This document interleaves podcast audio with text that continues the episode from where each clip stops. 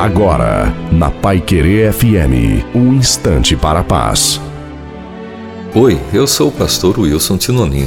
Lemos aqui na Bíblia, no livro de Filipenses, capítulo 3, verso 14, as palavras do apóstolo Paulo: Prossigo para o alvo.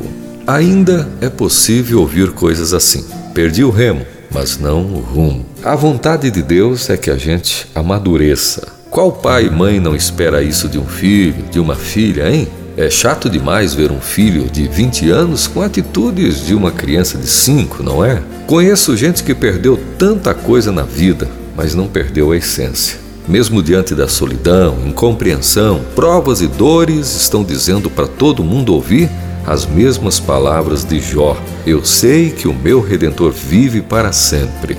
Quem nunca perdeu um remo? Isso fala de emprego, saúde, esposa, marido, posições. Mas para quem não perde o rumo, a vida se ajeita de modo que de cada dificuldade vem grandes possibilidades. Que tenhamos fé de modo que possamos valorizar e investir tanto no remo quanto no rumo, pois com Deus também podemos dizer: tudo posso naquele que me fortalece.